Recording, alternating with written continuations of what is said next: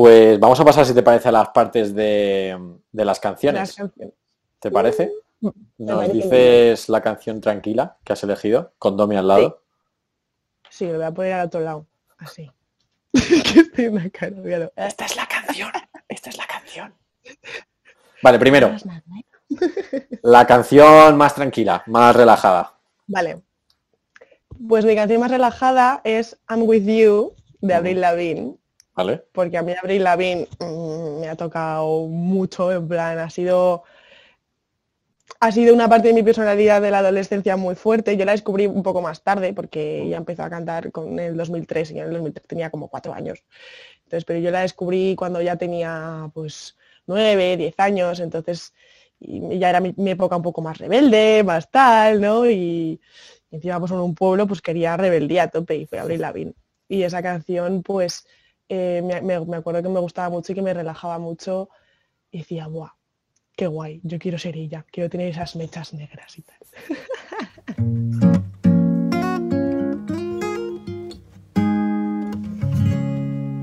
Hola a todos, bienvenidos a este sexto y último episodio de esta primera temporada del podcast Historias de un Souvenir. Mi nombre es Javier Alegre y eh, hoy tengo una invitada muy especial en el podcast que me hace mucha ilusión. Ella se llama Verónica Valladares y, nada, curiosidad es que nos conocimos eh, estudiando juntos, que estudiamos juntos en, una escuela de cine y desde entonces hemos mantenido mucho contacto, la verdad. Eh, y, nada, tenía muchas ganas de que, de que viniera aquí, me hace muchísima ilusión, creo que va a estar muy guay. Así que nada, bienvenida, Vero. Muchas gracias, estoy muy nerviosa, ahora sí que estoy nerviosa. Ahora sí que Antes no, pero ahora, ahora que hemos empezado sí. Ahora me he cagado, sí. Bueno, pero, no pasa nada. esto es una conversación de tú y yo. Nos pasa todo, todo el rato, siempre pasa, por lo menos me pasa a mí, luego al resto no se lo he preguntado, pero cuando empiezas es un poco más como, como si fuera algo como muy televisión, ¿sabes? Y luego conforme va pasando los minutos ya se va, se va disipando eso y va quedando algo más normal, con lo cual no pasa nada. Eh, vale, eh, para aquellos que eh, no hayan escuchado nunca este podcast, el funcionamiento es muy sencillo y muy rápido, lo digo por si alguien sí que lo ha escuchado, estaba muy cansado, pero Básicamente, Vero y yo hemos traído un objeto cada uno eh, y, nos vamos a contar mutuamente la historia que hay detrás de ese objeto, basándonos siempre en esa idea que siempre digo yo de que mola mucho tener, por, lo menos a mí me gusta mucho tener objetos en casa que en, sí su valor es, no tiene mucho valor o el precio que sea, pero lo que mola de esos objetos que tenemos muchas veces por casa son recuerdos de viajes o regalos que nos han hecho y es la historia que hay detrás de esos objetos lo que le da el valor que, hace que mole. Entonces aquí pues traemos invitados eh, que nos cuentan, que nos enseñan esos objetos y que nos cuentan la historia que hay detrás de esos objetos. Hasta aquí todo bien, todo claro. ¿Lista, Vero? Vale. vamos para allá. ¿Empiezo yo entonces? Sí. Empiezo yo entonces, vale. Eh, siéntete libre de preguntar si quieres cualquier cosa o si me interrumpirme o lo que, lo que te salga de pie, ¿vale? Vale, eh, he elegido un souvenir. Eh, yo antes de todos estos episodios me hice como un listado, en plan, cuando ya tenía la idea del podcast me hice el listado de qué objetos enseñaría yo en caso de que yo contaba uno. Y, este estaba uno de ellos y, eh, lo puse para este episodio porque me hacía ilusión contarte porque yo creo que te vas a sentir un poco identificada porque sabes cómo es la experiencia. ¿Vale?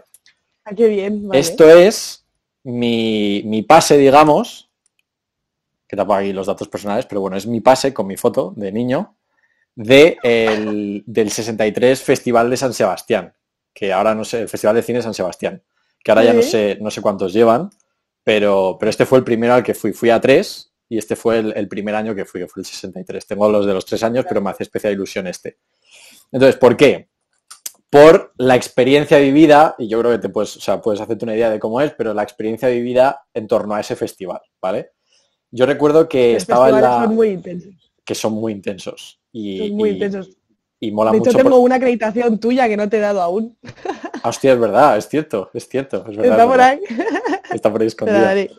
Y, entonces, ¿la historia cómo empieza? Eh, la historia, mi historia con el festival empieza eh, con... Estaba en la universidad y un compañero mío de la universidad, eh, no sé cómo fue la conversación, pero me mencionó y me dijo, oye, voy a ir al Festival de Cine San Sebastián, tal, y yo era lo típico que lo has, lo has oído mucho, pero, pero bueno, está por ahí arriba al norte, eh, sea, sabes lo que es, pero nunca te has planteado ni ir ni nada por el estilo. Entonces me menciona que hay un jurado joven, que, que son un montón de, gente joven, creo que es hasta 25 años, que no sé cuánta gente son, pero son muchos, muchos chicos jóvenes, que tú puedes ir ahí y entonces eh, ves como dos o tres películas al día durante los 10 días que dura el festival eh, y te encargas de darles nota. Y entonces, pues la película que más puntuación se lleva al final de todos esos 10 días es el que se lleva el premio de, del jurado joven, ¿vale? Y normalmente pues son eh, primeros directores, que son sus primeras películas o primera o segunda película, ¿vale? Entonces, claro, me lo dice este compañero mío y yo digo, hostia, suena, suena muy guay, ¿no? Y entonces, no sé cómo se dio, pero al final acabó pasando que nos fuimos él, yo y un amigo suyo, nos fuimos los tres en el coche de este chico que era compañero mío de la universidad, que era un coche enano, o sea, que literalmente yo estaba en el asiento del copiloto y no me cabía las piernas, o sea, fui todo el viaje hasta San Sebastián con las piernas así apretadas porque no cabíamos en el coche, era enano. Porque tú y yo medimos tres metros cada uno. Efectivamente, efectivamente. Entonces estábamos y, entonces íbamos los tres, piloto, copiloto y luego el de atrás sentado en el medio.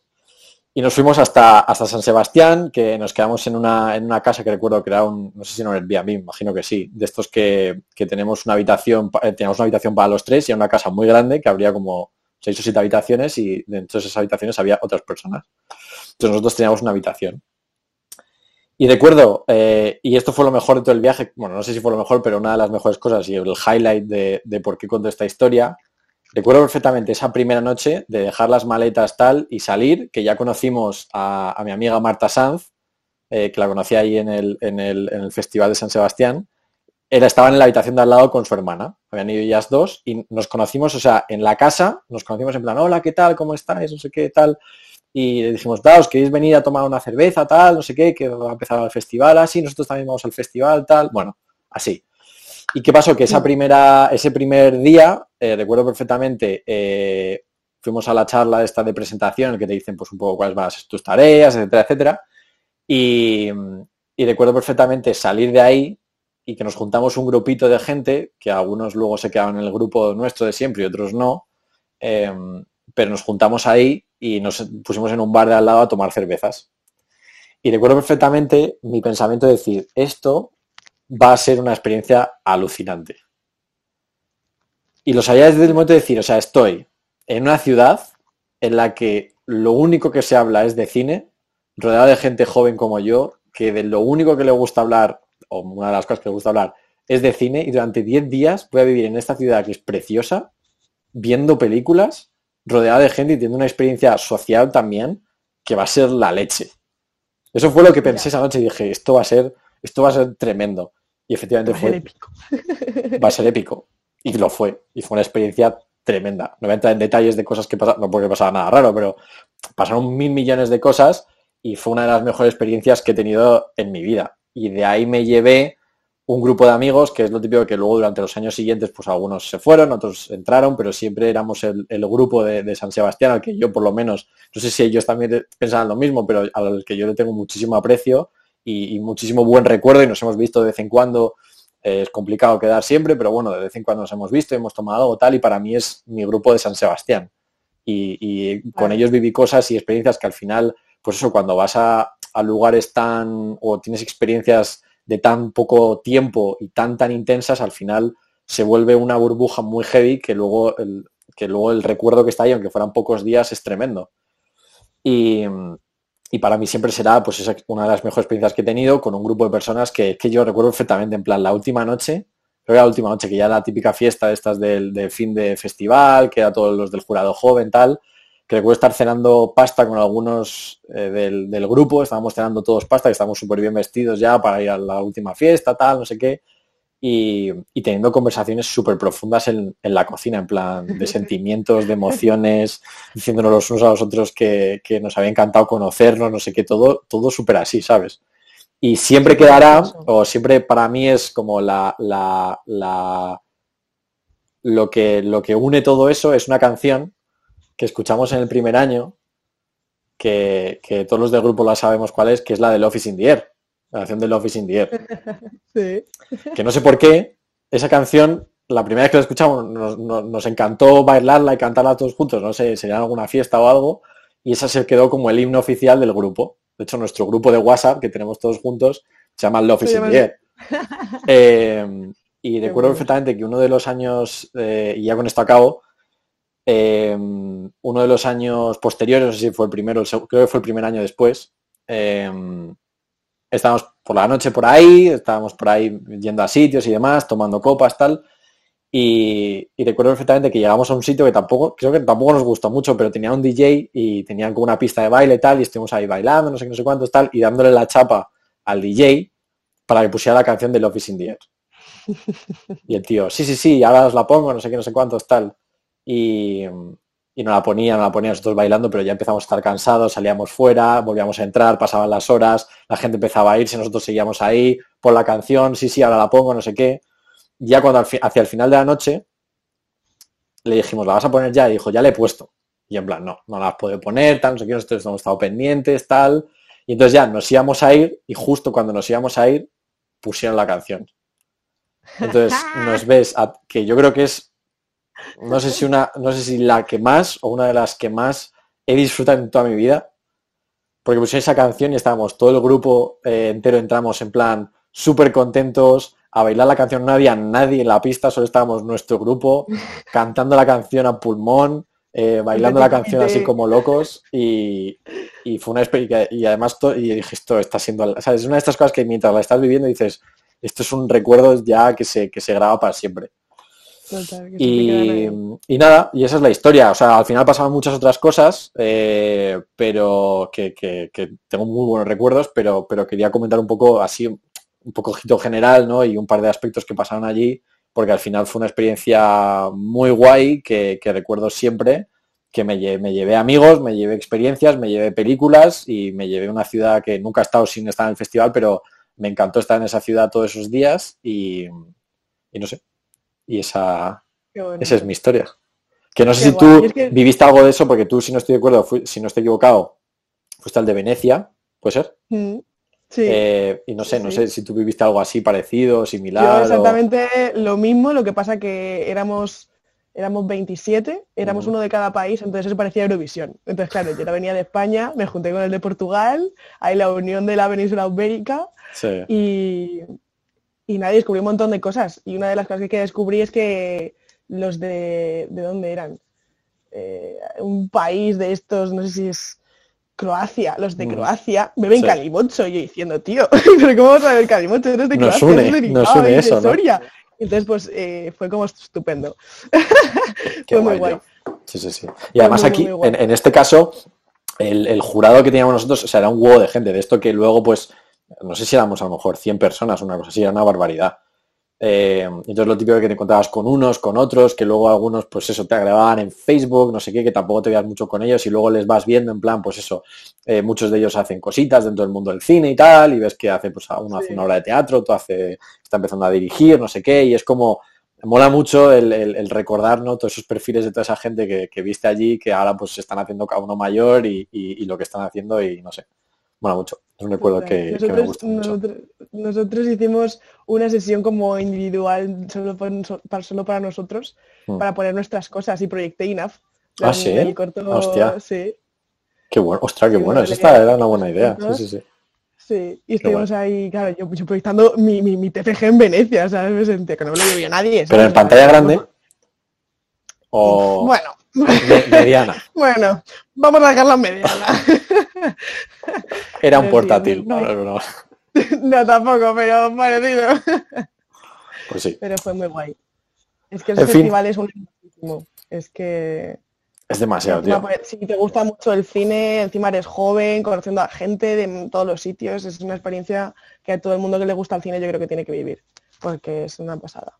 Es que más es una locura, porque al final la ciudad, toda la ciudad respira lo mismo. Es alucinante, tío y, ves un montón de gente que sabes que está en el festival, todo está lleno de, de pósters de las películas y, vas por ahí, de repente hay una alfombra roja y pasa gente que conoces y, te cuentas por la noche, nosotros nos encontramos, no sé si se puede decir esto, no, pero bueno, nos encontramos un director español súper famoso, súper borracho, una noche, que además tenía una película allí y la verdad es que, o sea, que ni que yo fuera famoso y esto lo fuera a escuchar el director, entonces tampoco quiero decir nada, pero bueno, que yo que sé, que nos encontramos un director español muy famoso, que además tiene una película allí que no parábamos de hablar de ella, no sé ni siquiera si la habíamos visto, y una noche nos encontramos con él borrachísimo en la puerta, o sea, en, San Sebastián, está, eh, o sea, hay como dos sedes principales y una, es que no me acuerdo el nombre, creo que el hotel es María Cristina y luego hay un teatro al lado, que es como el teatro que antiguamente era el principal, antes de construir el Cursal, que ahora es el principal, Y entonces hay una alfombra roja que une los dos, que une el hotel con, con, este, con este teatro.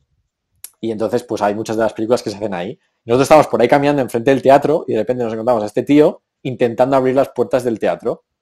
Y nosotros le decimos, pero tal, ¿qué hace? No sé qué. Y dice, es que no sé por qué el hotel no se abre. Y nosotros, madre del amor hermoso, tío. Que el hotel está allá, no sé qué, nos hicimos una foto con él, en fin. Eh, es que hay experiencias de todo tipo y es la hostia, tío. O sea, yo de verdad que, que guardo muy, muy buen recuerdo. Así que bueno. Esa es mi historia.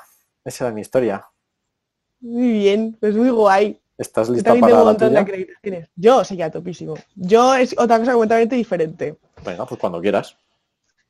Eh, igual me emociono un poco, ¿eh?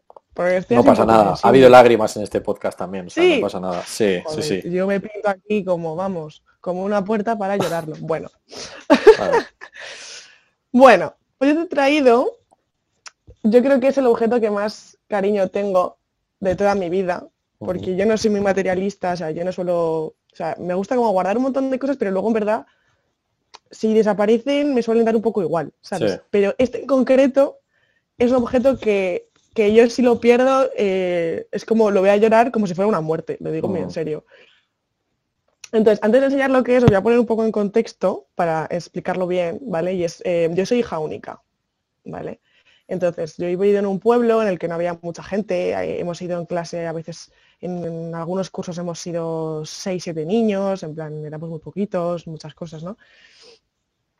Y, eh, pues bueno, pues yo siempre me han gustado mucho los animales y mis padres nunca me querían comprar un perro ni nada de eso porque teníamos una casa muy grande de pueblo con jardín y todo. Y mis padres que no, que no querían un perro, que no querían un perro. Pues no me acuerdo muy bien a qué edad me lo regalaron, pero eh, sí que me acuerdo de cómo ha sido el proceso. Entonces, el objeto, el objeto es este. Vale. Vale, este es Domi. Vale. Es el amor de mi vida. O sea, es nombre puesto por nombre puesto por ti. No, lo pone aquí. Ah, vale, vale. Ah, vale, vale, vale, vale, vale. Es, es el dálmata de 101 dálmatas. Vale, es, verdad, es cierto, es cierto, es verdad. Vale. Encima yo, mira, yo con este maquillaje parezco la cruela. Pegamos y todo. Pega perfecto, sí, sí.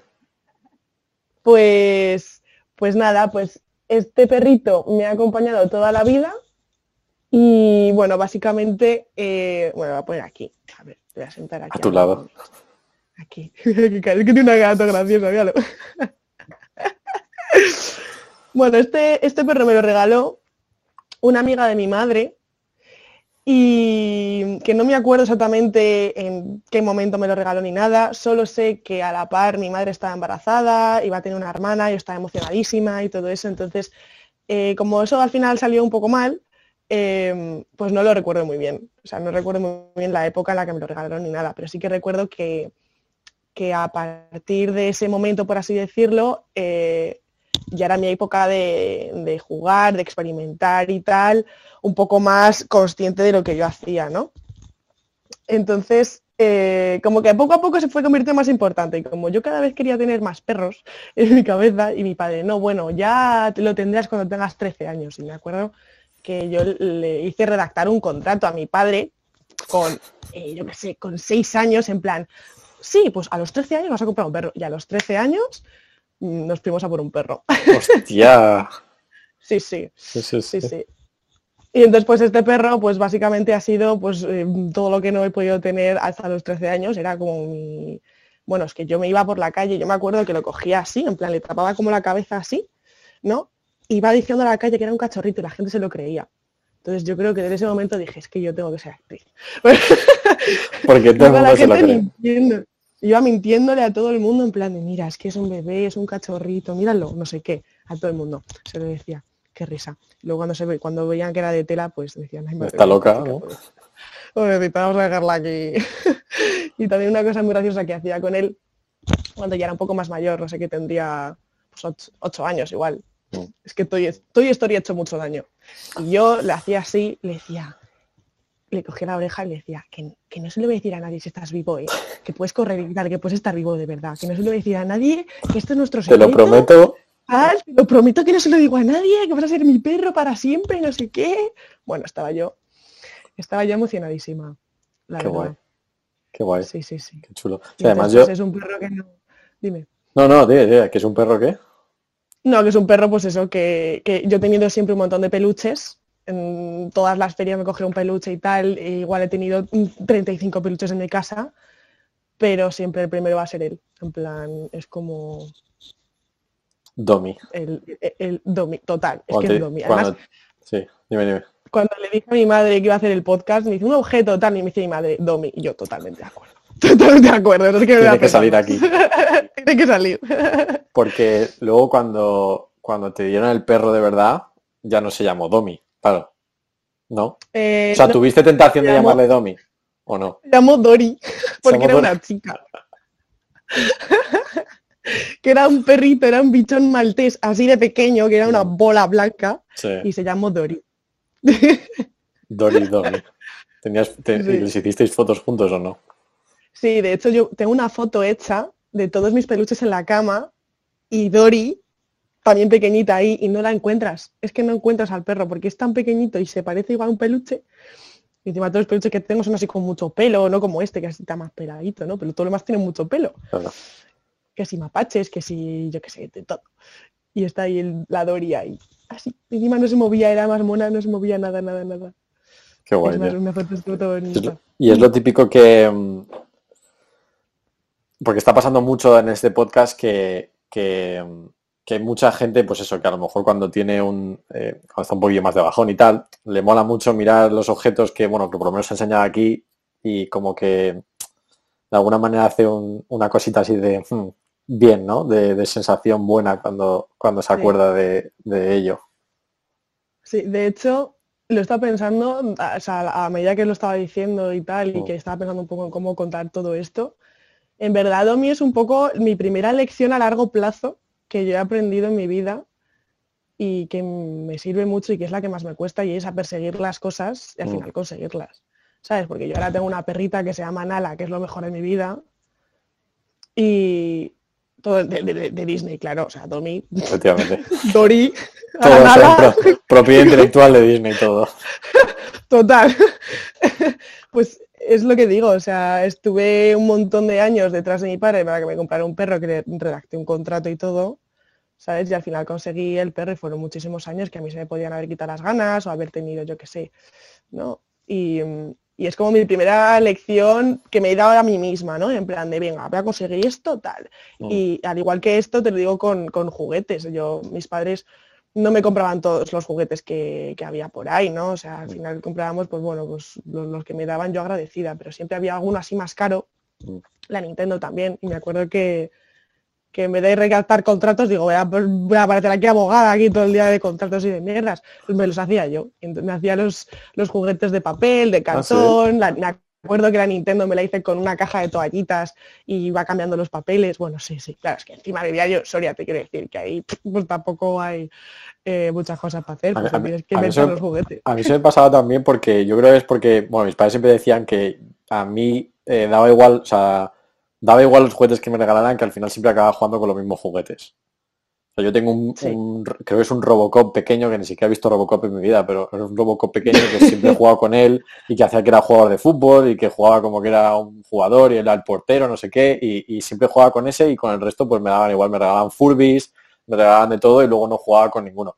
Y me acuerdo que, que siempre, como, como todo lo que querían, no me lo compraban, evidentemente, porque no te van a, no, bueno, por lo menos a mí no me compraban todo lo que quería, pero a mí también me hacía mucho ese rollo de, yo qué sé, recuerdo que cuando era más pequeño, que fue la época en la que salieron las, las películas de Star Wars, estas, las, o sea, las, de la trilogía episodio 1, 2 y 3, que fueron la segunda trilogía, que por aquella época yo era muy pequeño y recuerdo con mi primo que quedaba, íbamos a su casa y, enrollábamos eh, eh, hojas de papel y las pintamos nosotros mismos en plan con el, con el, mango y luego color verde o color azul. Entonces estábamos por, por todo el salón en plan saltando y tal y haciendo luchas de espadas láser con, con, con espadas láser de papel.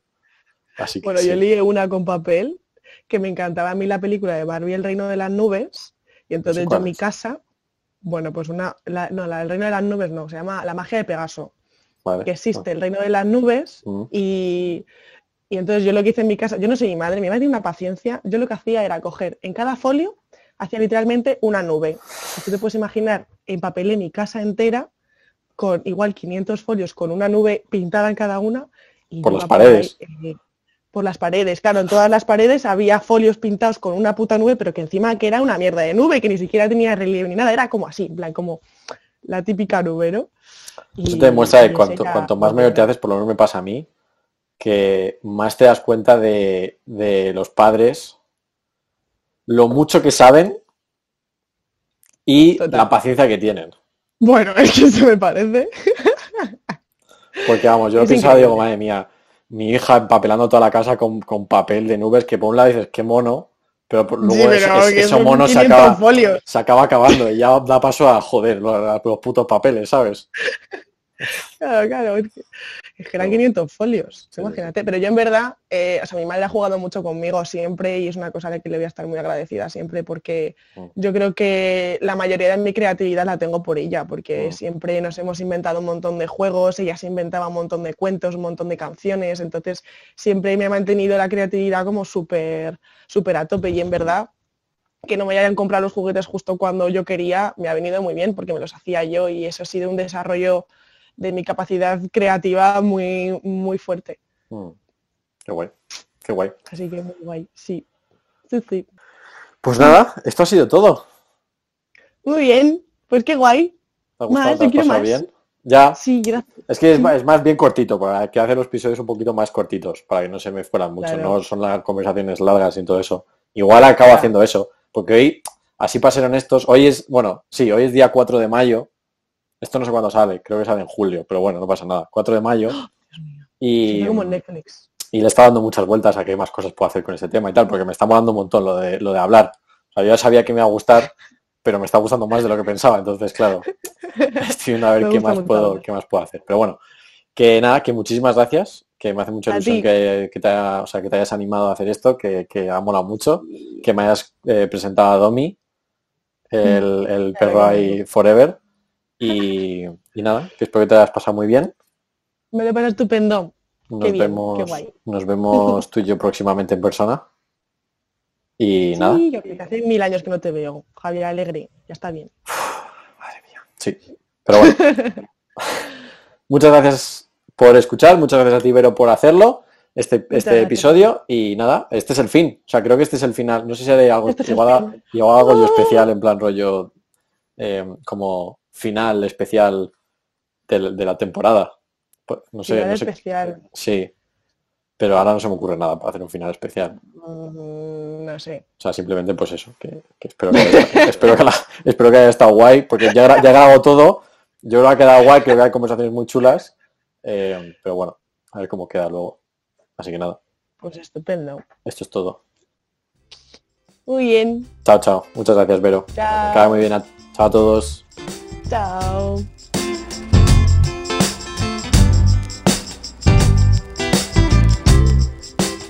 Vale. Y la canción más alegre, más movidita, ¿cuál has elegido? Te- tengo un montón.